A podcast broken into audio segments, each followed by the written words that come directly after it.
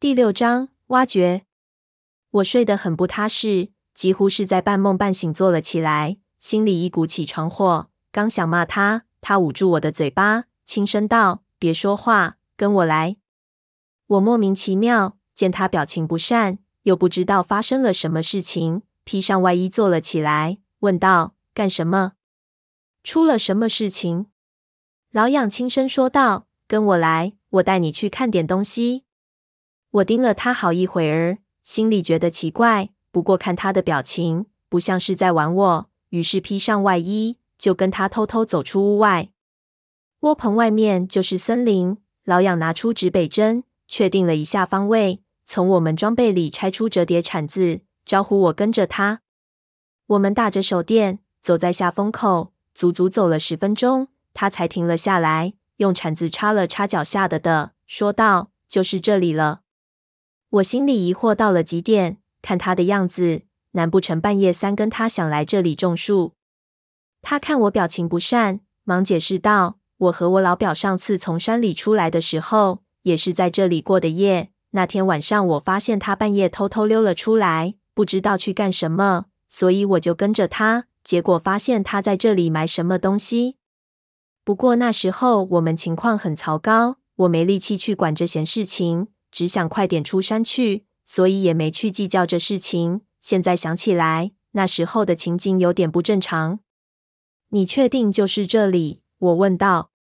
他点点头。我老表从那洞里出来就神经兮兮，不知道中了什么邪。我肯定他有事情瞒着我们。这一次正巧回到这里，我准备挖开来看看，他到底埋了什么。你帮我望望风。我点点头。老痒开始下铲。这里的土似乎不硬，但是那些村民还睡在不远的地方，不知道会不会吵醒，所以老痒每挖三下都要停下来听听周围的动静。他挖了足有半个小时，我开始怀疑他是不是弄错地方了。突然，他的铲子似乎插到了什么金属的东西，发出一声清脆的声音。他停止了挖掘。俯下身去，从坑里拿出了一根棍状的物体。棍状的物体上都是泥，我无法判断那是什么，但是我直觉上感觉似乎是一根骨头。老痒略微擦拭了一下，脸色已经一变，对我道：“我操，竟然是这个东西！”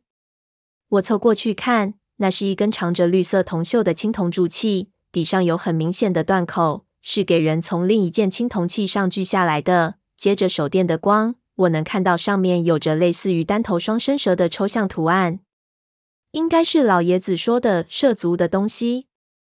老痒对我道：“这就是我和你说的那青铜的枝丫。”没想到我老表竟然偷偷把这东西锯下来了。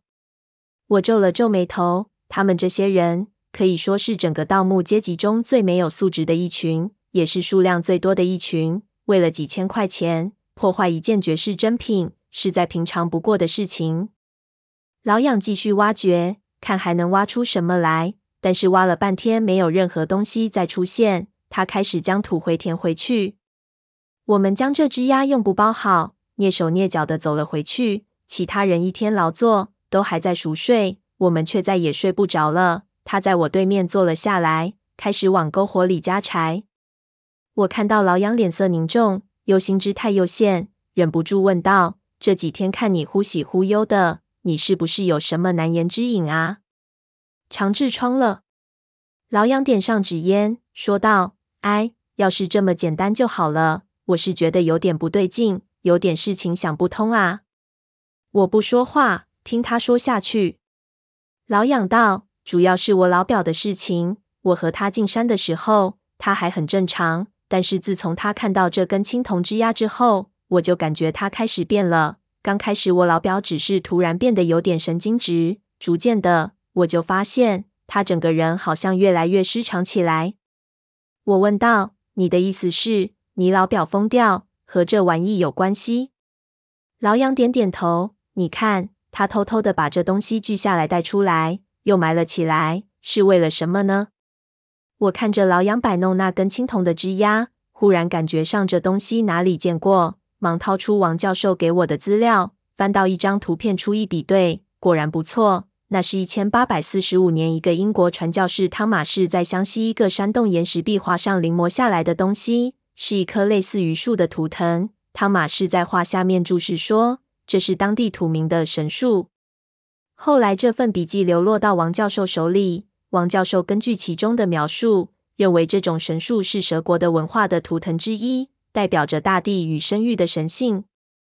我将青铜的枝桠对比上去，发现这一段只是树枝的末梢。如果按照这个比例来说，那整棵青铜树应该有七八十米高。如果整体发掘出来，足以震惊世界了。